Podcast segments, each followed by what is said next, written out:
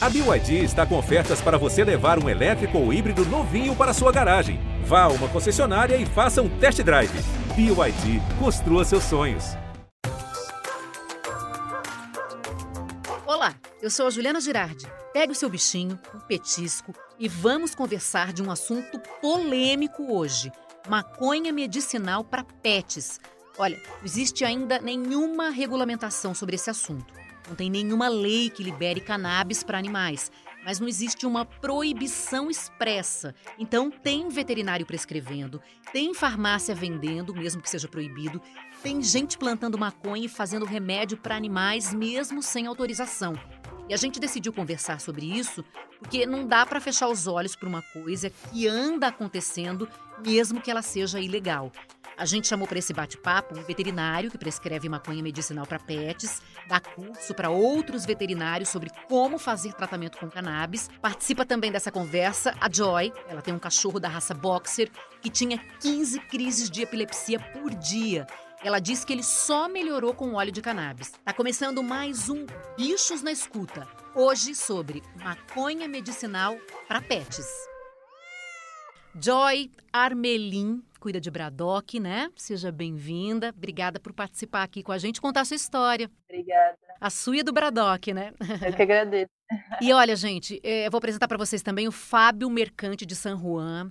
O Fábio se apresenta como Dr. Pet Cannabis nas redes sociais. Ele é veterinário, dá cursos para outros veterinários do assunto. Muito obrigada também, seja bem-vindo. Obrigado, Guilherme. E a nossa consultora de sempre aqui, é, sempre batendo cartão aqui com a gente, a Rita Erickson, especialista em comportamento animal. Bem-vinda também, Rita. Oi, Gil. Oi, Fábio. Oi, Joy. Um prazer conversar com vocês sobre esse assunto tão interessante. Prazer é meu. Né? E desconhecido por muita gente também, né? Porque é, a gente já ouviu falar de, de maconha medicinal para humanos, mas muita gente desconhece que se faz uso de maconha medicinal em animais também.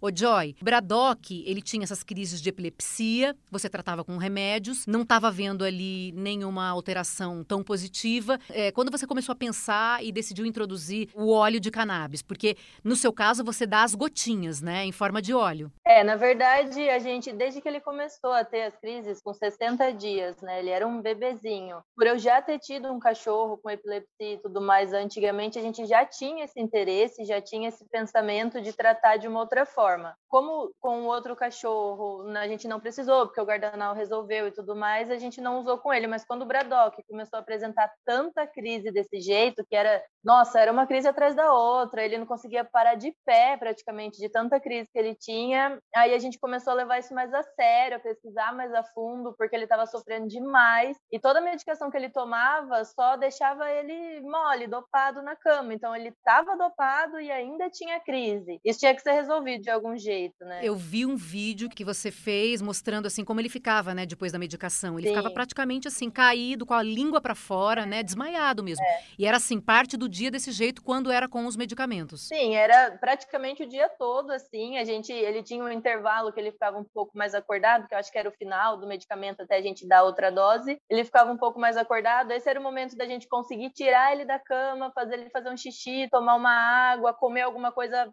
bem arrastado, porque ele não tinha apetite também. Passava o dia inteiro se arrastando pela casa, era horrível de ver. E era o remédio, né? Porque o remédio estava fazendo o seu efeito, claro, mas era mais de deixar ele mais dormindo e tudo mais. E ainda dormindo ele tinha crise, então era bem preocupante. Aí você introduziu esse óleo, né, de, de, de cannabis, e o que, que você percebeu de mudança? Como é que hoje o teu cachorro, ele tá com 10 meses agora? Hoje ele tem um ano e 10 meses. Um ano e 10 meses ele tem, e hoje ele é que cachorro?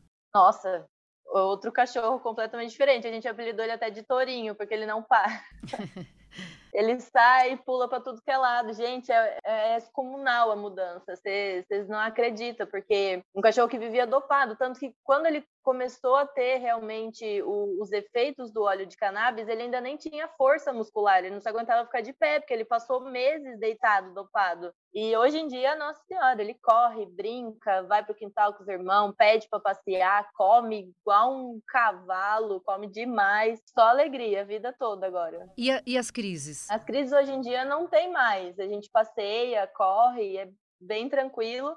Ele tem, assim, esporadicamente, e é uma crise muito leve quando acontece alguma coisa de mudança na rotina, porque ele tem toda uma rotina, né, durante o dia e tudo mais. Ele tem horário para comer, horário para passear. Então, assim, quando muda alguma coisa na rotina dele, ou ele se estressa um pouquinho, aí ele tem uma crisezinha leve, mas nossa, é 2% perto do que era antes, porque ele nem cai direito, ele é bem rapidinho. Uhum. E aí, uhum. logo depois da crise também, a gente já dá o óleo, a gente já vê o efeito imediato também do, do óleo. É... é uma mudança que você percebeu, assim, muito nitidamente, né? Eu é, cheguei a fazer uma reportagem no Fantástico em 2016, eu fui para o Chile para mostrar mães que plantavam maconha para depois conseguirem fazer o óleo e depois elas davam para as crianças que têm é, epilepsia, porque você está contando a sua história, né, do, do, do Braddock, que é um cachorro, mas é, os humanos já usam há um certo tempo é, a maconha medicinal para tratamento de várias doenças e a epilepsia é uma delas. Quando a gente fez essa reportagem aqui no Brasil, ainda muita coisa tinha que mudar,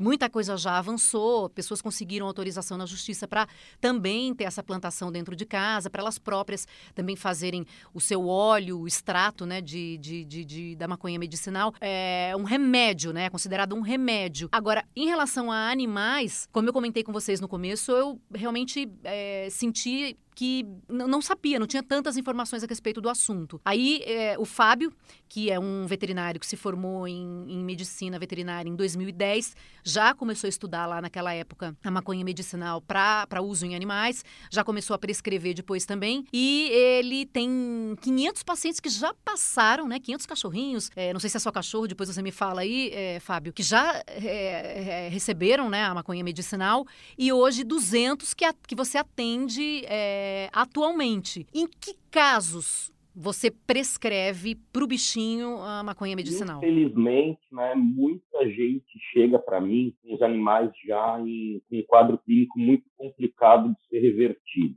O caso do Braddock já era um caso muito complicado. Com o Braddock, a gente conseguiu resultados assim excepcionais. Um animal que tomava um coquetel de medicações todos os dias, mal ficava consciente durante o dia. É, no início do tratamento, que o Braddock começou a ficar bom, que a Joy falou, eles fizeram fisioterapia, eles colocaram o Braddock na piscina, eles fizeram exercício uhum. com esse uhum. cachorro, porque ele não tinha mais musculatura para se manter em pé. Então, assim, normalmente vem paciente para mim já em estado muito complicado de a gente conseguir reverter. Mas Tá. É, sei lá, de um ano para cá, um ano e meio para cá, vem animal para mim até com dor na unha. Então, assim, eu estou tendo até que selecionar o que eu vou atender, porque realmente as pessoas estão tendo conhecimento do tratamento, mas a gente não pode generalizar, achar que é um milagre tá. que vai salvar qualquer tipo de doença ou fazer efeito em qualquer tipo de doença. Além da epilepsia, o que, que dá para tratar é, que tem um bom resultado? Ó, a gente tem um bom resultado na maioria das patologias. Tá? A gente tem uhum. resultado em dor crônica, artrite, artrose. É, a gente tem resultado até em cicatrização óssea, Juliana, para você ter ideia. A gente trata muito paciente oncológico, muito paciente com epilepsia, cachorro com displasia. Eu tenho patologias autoimunes, como anemia uhum. hemolítica. Uhum. Dá para a gente auxiliar, para a gente associar ao tratamento convencional da maioria das doenças. Eu, eu gosto de usar, né? Eu tenho experiência com o uso do óleo para animais com síndrome de disfunção cognitiva, que é o que a gente chama do Alzheimer canino ou Alzheimer felino. E já se tem consagrado também na medicina humana os efeitos no humor dos, dos pacientes com demência, com Alzheimer. E a gente percebe isso nos animais também. Os animais, assim como os humanos, têm uma tendência a trocar o ciclo da, do sono e da vigília e passam a noite inteira acordados, andando de um lado para o outro. E é, é extremamente perturbador, tanto para o humano que está convivendo com aquilo, como para o próprio animal que fica baratinado, batendo de um lugar para o outro. Em geral, é um animal velhinho que já está cego. E é, é surpreendente como os efeitos são, são desejáveis. E do ponto de vista comportamental, que é a minha especialidade, também é possível usar para controle da ansiedade. E a gente consegue muitas vezes efeitos desejados com pessoas, inclusive, que têm muita, muito medo ou até muito preconceito com drogas psicotrópicas como ansiolíticos e antidepressivos porque nós veterinários que trabalhamos com comportamento fazemos um trabalho parecido com o do psiquiatra. Além da terapia, que no, com cachorro e com gato, claro que não é conversar com o animal, né? São modificações na rotina, modificações na forma de lidar. A gente também pode usar a medicação para controle do humor, da depressão, da ansiedade, mas tem muita gente que fica com medo. Imagina se eu vou dar um antidepressivo para o meu animal. E a opção de uma droga fitoterápica, porque a maconha é uma planta, então é um tratamento fitoterápico, muitas vezes é, é, mais aceito por algumas pessoas que não têm a parte preconceituosa da, da maconha. E os efeitos são diferentes de indivíduo para indivíduo, né? É importante a gente dizer que não é uma panaceia que serve para tudo, para todos, resolve todos os problemas, mas a gente tem muitos efeitos positivos, desejados. É sempre em forma de óleo ou tem algum outro jeito é, de, de você ministrar? O óleo é aquela gotinha que você vai pingar lá na, na língua do, do cachorrinho, né? Isso. O óleo ele é nada mais do que um concentrado da maconha diluído num meio gorduroso.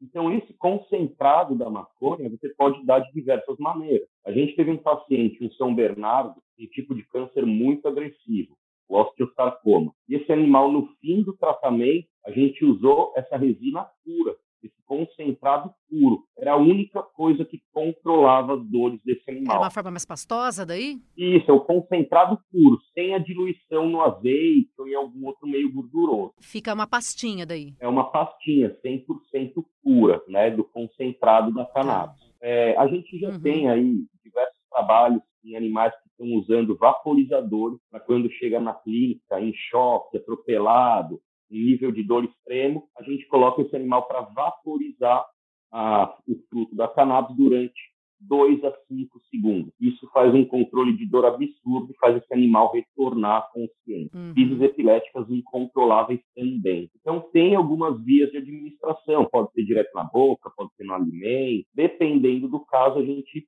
escolhe uma via que seja mais rápida, ou que vai demorar mais para ser absorvida. Tá. E você faz como, Joy? Você é, dá as gotinhas para para DOC? Isso, eu dou as gotinhas, coloco assim, tento colocar sempre na gengiva, assim, do ladinho, mas como ele já gosta, ele já está acostumado, ele já senta e já fica esperando já. Então eu só pingo as gotinhas na boca dele. E quantas? São duas gotinhas só. Uma vez por dia? Duas vezes por dia. E você paga quanto por isso? Você compra onde? Então, aí quem pode responder melhor é o Dr. Fábio, que foi o nosso salvador, Ah, porque né? ele que entrega para você. Isso, é ele que fez todo o diagnóstico, ele que acompanhou por todo um ano, porque a gente completou um ano de tratamento mês tá. passado. Então, assim, foi ele que salvou sempre a gente. E como é que é, Fábio? Além das associações, a gente vai encontrar diversos anjos que fazem isso. São pacientes medicinais que produzem para si próprio e o que resta, o sobrante, digamos assim, é feita uma seleção e distribuído isso para outros pacientes. Esses pacientes, eles têm, assim, uma autorização para que eles é, tenham uma plantação, para que eles façam óleo? Não, nem, nem todos são Não, assim. Não, paciente que tem autorização para fazer o cultivo é para uso próprio e exclusivo. Se alguém com tá. autorização tá. para cultivo for pego fazendo isso, é, desvio de conduta, perde todos os direitos e ainda vai responder por tráfico. Tá. É, esses anjos, eles correm sim o risco é, de serem apreendidos tá. e, e passarem aí por todas as consequências jurídicas. Tá. É, é, é, ilegal, então, esse esquema, mas enquanto não se existe uma regulamentação, muita gente acaba meio que se arriscando mesmo para é, fornecer porque vê uma, uma, uma mudança boa, mesmo positiva. Mesmo associação, você vai pagar de 250 a 400 reais o frasco de óleo. Esse frasco de óleo vai durar de 20 a 30 dias. Uma associação na Paraíba, para quem mora em São Paulo, já vai pagar um frete de mais 200 reais. Então, é muito caro, acaba saindo quase mil reais por mês. Tenho pacientes meus que começaram a cultivar em casa para o próprio animal, e eu tenho pacientes que compram o fruto, é, quando não tem o fruto, compram a maconha prensada mesmo e preparam o óleo ah. de casa. Então a gente está passando pela mesma situação é, que as mães humanas né, passaram com tá. seus filhos, porque as pessoas se veem sem saída. Uhum. As associações de humanos aqui do, do Brasil, todas, né? Todas, falando de 100% delas, apenas duas têm autorização judicial para produzir e distribuir a medicação. Só duas. Tá. E essas duas, claro, já tentaram entrar no ramo da veterinária e ainda não tem autorização para fazer remédio para animal. Para animal. Porque muda. Muda a concentração, essas coisas? Ah, você pode até usar as mesmas concentrações do que para humano em alguns casos. O óleo, gente, é o mesmo. É da mesma planta. Então, assim, é a mesma medicina. Então, assim, duas associações no Brasil têm autorização para cultivo e distribuição para humanos. Todas as outras, são quase 100, não têm autorização nem para distribuir para humano. Então, também não é uma forma tá. legal. É uma forma, é um acesso para o veterinário, mas também não é legal. Seria uma forma legal se o Ministério da Agricultura autorizasse a gente a se fazer o pedido para o paciente lá fora. Aí entraria aqui de forma legal. A importação daí. Exato. Só que. O que viria num valor alto também, né? Porque normalmente é bem mais caro, Exato. né? E ainda tem o câmbio, né? É, dólar agora alto. Não, mas isso acontecendo, provavelmente a autorização para as associações daqui fornecerem para os animais seria muito mais fácil. Tá. Né? É que você sabe tudo, né? Você, meu Deus, conhece tudo, né? Estudou muito o assunto, mas só para quem está é, chegando agora e que também não está muito por dentro desse assunto. O THC é aquilo que todo mundo diz que dá o barato, né? Exato. né? Mas aí é numa concentração muito, mas muito pequena. É isso? E aí, é, aquilo ali não afetaria o animal, não tem nada de dar o barato no animal. A gente já passou desse nível de mito, tá? Eu uso altíssimos níveis de THC em diversos pacientes, inclusive no Bradox. Tá? A gente descobriu aí que os receptores de cannabis eles do sistema nervoso interagem muito bem com o THC, associado ao CBD para fazer essa ligação. O CBD é uma outra substância que existe. Isso, é o canabidiol. Na planta de maconha, a gente vai encontrar aproximadamente 150 canabinoides conhecidos, tá? Porque ainda... São várias substâncias. Exato, ainda vão, vão se serem descobertos mais. Então, uma planta muito versátil. É uma planta que ela é, entra em contato com o organismo e ela busca o equilíbrio desse organismo. Mas para deixar claro para quem não não não não está assim tão informado em relação ao assunto, né, ou desconhece alguma coisa é, em relação à maconha medicinal para animais, eles não quando fazem o uso do óleo ou da pastinha, eles não têm um barato, não é nada disso que acontece é. com eles, porque isso é, é, é, é isolado, só para deixar claro. É, a gente, é, se a gente passar da dose, fizer uma dose errônea, com certeza esse animal ele vai ficar com alteração é, nervosa do sistema nervoso. E como se calcula a dose daí? Cada, cada, cada pessoa calcula uma dose por experiência daí, por teste de tentativa e erro? Você vai começar escolhendo o tipo de óleo, né? Ou eu quero um óleo alto em THC, um óleo alto em CBD, ou eu quero um óleo equilibrado em THC e CBD. Quando a gente equilibra essas duas moléculas, uma combate os efeitos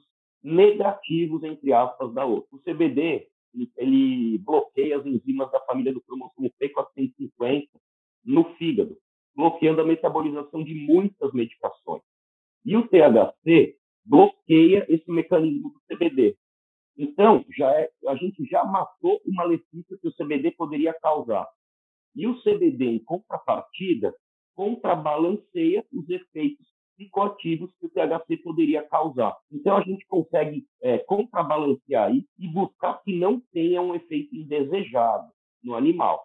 Mas existe é, o risco desse animal, sim, ficar com uma alteração neurológica, se ele tomar o frasco inteiro que caiu no chão, é como qualquer outra medicação é, tranquilizante, sedativa ou até é, é, anestésica, tá? em doses altíssimas, você pode chegar a sedar o animal. Mas cada pessoa vai fazer numa quantidade diferente da outra? Cada veterinário, por exemplo, vai prescrever de um jeito? Com certeza. Você sempre vai escolher o óleo, aí você vai escolher a concentração que você quer para aquele animal, e você sempre vai iniciar com a menor dose possível daquele óleo e concentração que você escolheu.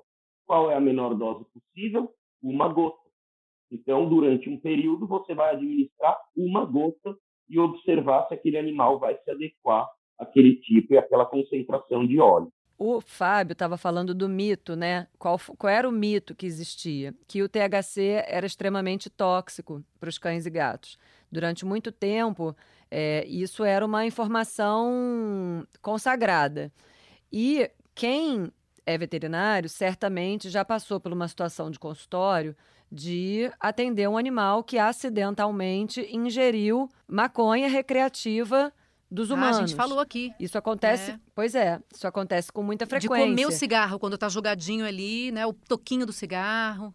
O, exato, ou comer o, o, a maconha inteira que a pessoa estava estava armazenando num lugar, bobeou, o cachorro curioso vai ali e comeu. E aí o que acontece são os efeitos tóxicos, porque é uma quantidade absurda de uma planta que é cultivada com o objetivo no ser humano de dar barato. Então é uma planta que está ali com essa função. E aí o que isso foi sendo, né, o Fábio deve conhecer a história melhor do que eu, porque é um estudioso do assunto, foi consagrado como se o THC fosse tóxico. A gente não podia usar THC, tanto que é, esses óleos que a gente consegue prescrever com mais é, facilidade, eles não contêm THC, eles só contêm o CBD. E aí eu acho que acaba deixando as pessoas um pouco mais tranquilas, enquanto esse assunto ainda é um tabu, de que, ah, não pode dar barato, não é isso que eu quero no meu cachorro. Claro que não é isso que a gente quer no cachorro. Inclusive, isso seria muito inadequado, porque quem deseja, né, a gente está administrando uma droga para um indivíduo que não tem livre-arbítrio. Já se enquadraria em maltrato, né? Assim como tem gente que, muito erroneamente, dá de brincadeira, entre aspas, que não tem brincadeira nenhuma, álcool, é, cerveja, cachaça para o cachorro. O cachorro é curioso, é desavisado, ele lambe uhum. o que você der. O álcool é extremamente tóxico para os cães.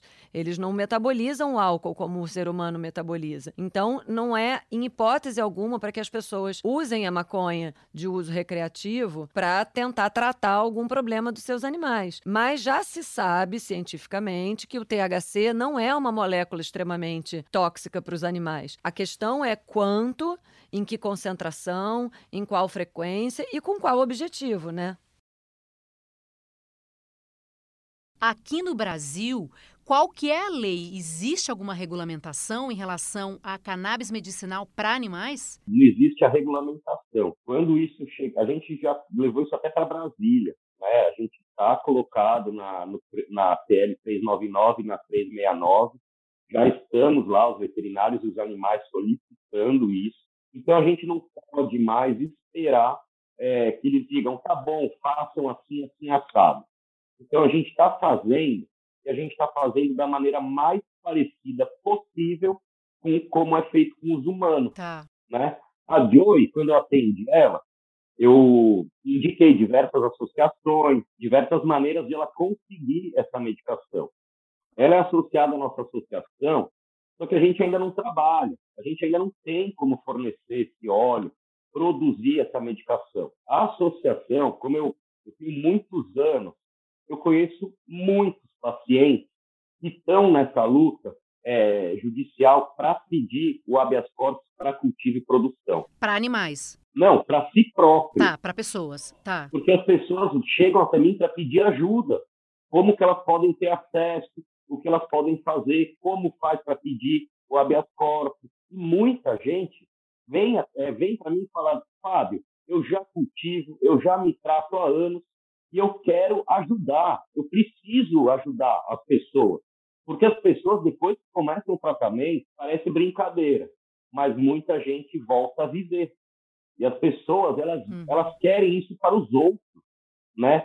E tem alguma implicação para você? Você pode responder por alguma coisa, por você prescrever a maconha medicinal e depois também comentar, olha, eu sei de alguém, né? Não vou fazer só, só faço essa ponte, né, entre a pessoa que planta e Exatamente. É, geralmente eu indico só associações. Toda a minha consulta eu só indico as associações. Agora, casos e casos, né? Como eu falei, então, assim, a gente tenta ajudar como pode, né? Na verdade, para não cair na ilegalidade. Mas a gente está em cima do muro, né? A gente não tem uma, regulamentação falando que a gente pode e o que a gente não pode e nem aonde a gente tá. pode comprar. Então é tudo é tudo muito a gente ainda está numa margem muito cinzenta da coisa. Para você, Joy, já chegaram a, a, te julgar? Por que, que você está dando isso para o seu animalzinho? Você sofreu preconceito de amigo, de família? Nossa, bastante dos familiares, de pessoas próximas, de pessoas que nem conheciam a gente, mas queriam ir lá apontar e julgar porque acha que o que a gente está fazendo é errado. É, é, é preconceito de todas todos os lados que a gente sofre. Mas a gente deixa passar, né, e mostra, porque o que aconteceu foi isso. A maioria das pessoas que tiveram esse preconceito com a gente viram o resultado, sabe? As pessoas que, que estavam perto da gente acompanhou a história dele, viu como ele era antes, viu as crises que ele tinha e vê hoje como ele está, e hoje em dia eles aceitam, eles entendem. Literalmente, como diz o termo, pagaram com a língua, né? Porque falaram tão mal da gente, julgaram tanto a gente, e hoje em dia defendem também. Uhum. Né? Todo dia a gente, eu recebo todos os dias né, nas redes sociais gente me, me, procurando também, tanto me criticando por estar tá fazendo isso, por por estar tá correndo esse risco, porque é risco de todos os lados, né? De desde a gente que, que dá o óleo até a pessoa que está produzindo a planta. E, e na mesma quantidade que vem gente criticando, também vem gente procurando ajuda, gente que estava tão perdida quanto eu quando comecei a procurar.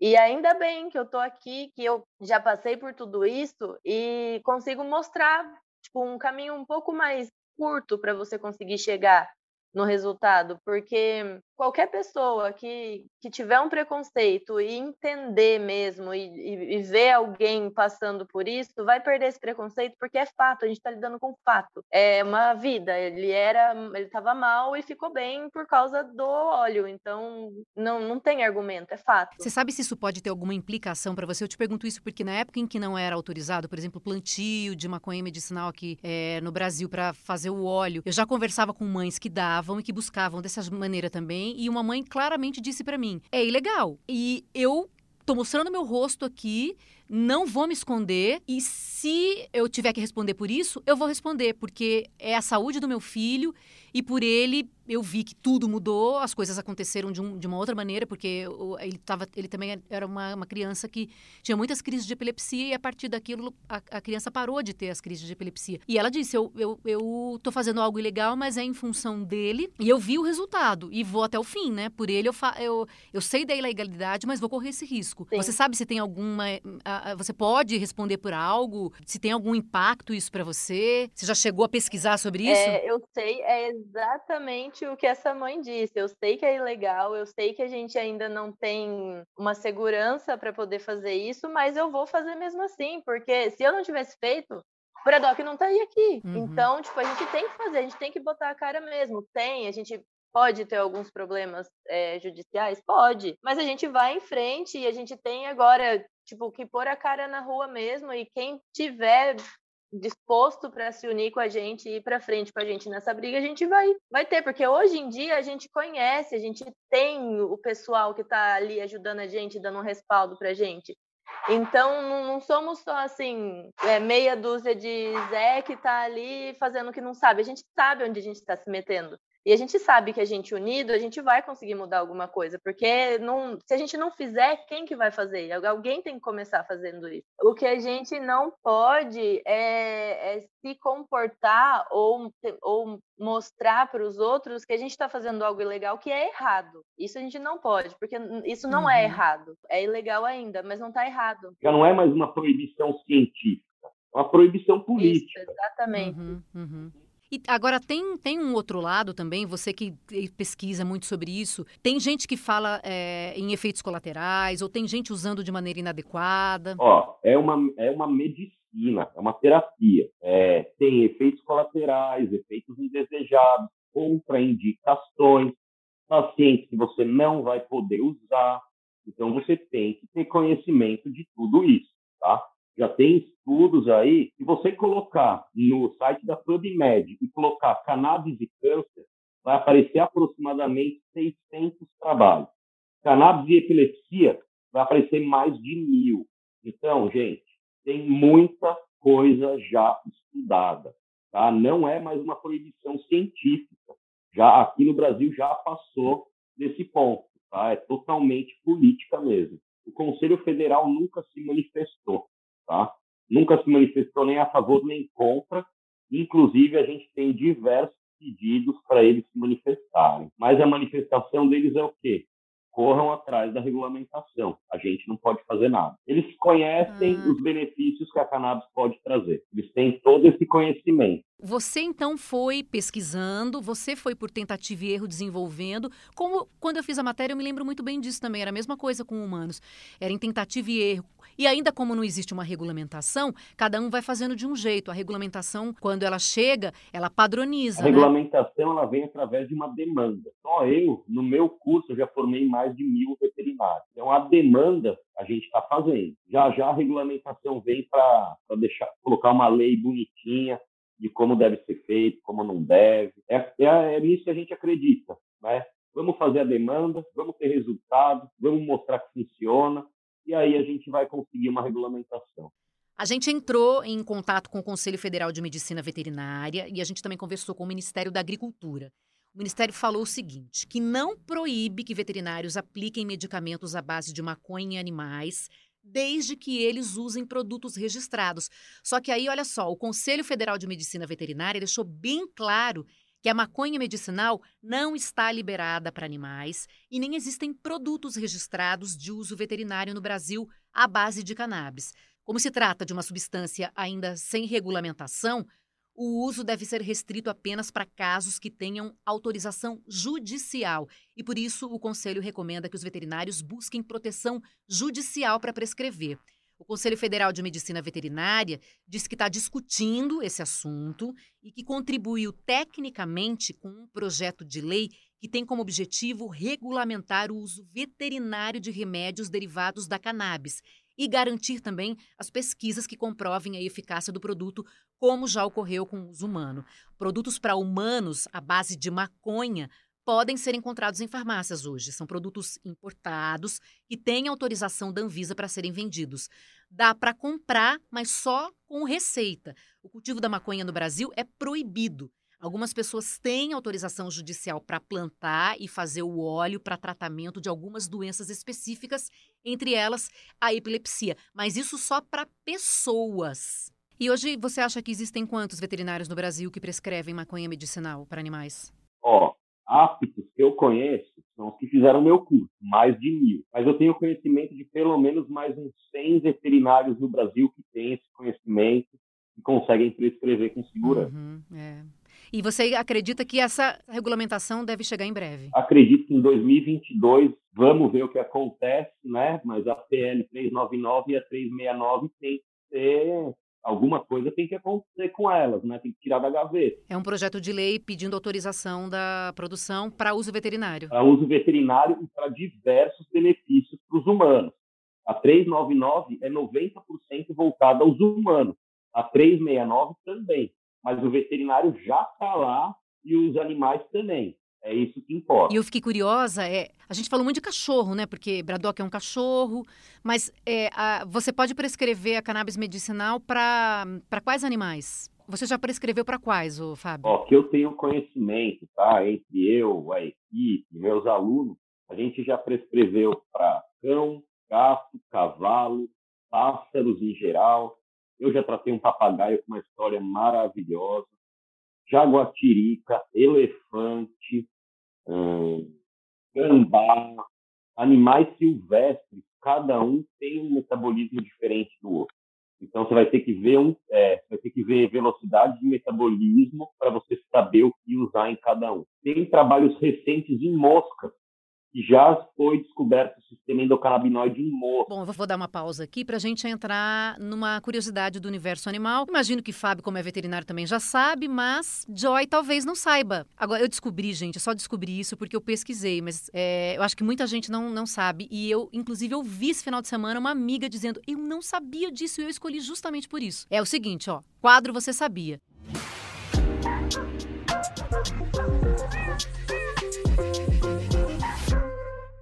Você sabia que cães de pelo curto perdem mais pelo do que os cães de pelo longo? Que a gente vê aquele pelo longo, né? Aquela coisa comprida descendo. Ah, esse daí vai perder mais pelo, né? Não, é o animal de pelo curto. E, e, o boxer tem pelo mais curtinho, né? O boxer tem. E solta pelo, hein? Solta, né? Solta. A minha também, minha gatinha também, pelinho curto, solta muito pelo. É, e é pelo curto, e aí o pelo cutuca a gente na roupa. Ou você vai sentar no lugar, ele é mais durinho, ele vai te cutucar em tudo que é lugar. Não, uma amiga esses dias me contou isso. Ela falou assim: ela adotou uma cachorrinha, mas quando ela foi escolher a cachorrinha ali, ela falou: vou levar essa que tem pelinho curto porque vai soltar menos pelo. Ela mora num apartamento. E aí ela descobriu depois que não, né? Mas por quê? Porque assim, a, a impressão é de que o pelo longo vai cair mais, né? O que, que acontece, Gil? A, o ciclo do pelo curto, ele é, ele é mais curto também, assim como o pelo. Então ele cai mais, ele se renova mais rápido. Enquanto que o pelo longo, ele tem um, um, um tempo de duração até cair de novo mais duradouro.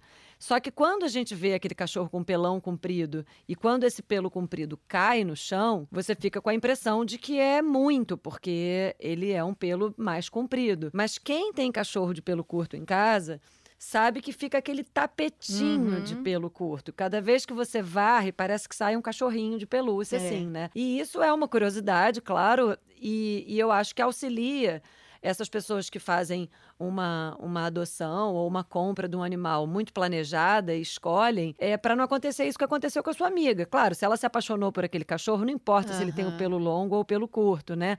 Mas tem muita gente que faz essa, essa confusão e depois fica, meu Deus, por que, que não me avisaram? Porque o pelo longo, ele traz outros cuidados, né? Você tem que desembaraçar, é, se você deixar ele embolar, pode ser que tenha que cortar aquele nó, é, os animais precisam ser tosados, mas no que diz respeito ao pelo que cai pela casa, é, é desproporcional a relação de um para o outro. Não, e aspirador, para quem tem gato em casa, tem que ter aqueles aspirador que ir passando todo dia, porque não dá. Não tem jeito. Eu comprei um, gente. Eu vou falar uma coisa, é caro, hein? Vale, mas vale a pena vale o investimento, pena. porque é uma beleza. Você bota ele ali, ó. Eu saio de casa, é o robozinho vai lá, andando para casa toda. E todo dia, quando eu abro, cheio de pelo, cheio. Mas Realmente, é, eles, o, eles duas, soltam mesmo. As duas ferramentas ótimas para quem tem gato cachorro é o robozinho e o rolinho de tirar o pelo da roupa. Pronto. e a escova? E a, e escova. a escova, verdade. É, o, é, o rolinho é ótimo mesmo, é. Porque senão, imagina, blusa preta a gente já denuncia, né? Quando a gente usa uma blusa escura, todo mundo já sabe se você tem animal ou não. Gato é arromba qualquer armário, né? A hora que você vai é. ver, ele tá dormindo lá dentro, não tem jeito. É, você pega a blusa cheia de pelo. Vamos para o momento dúvida. Para fazer uma pergunta é fácil, você só tem que mandar um áudio no telefone 21 973 74 7407.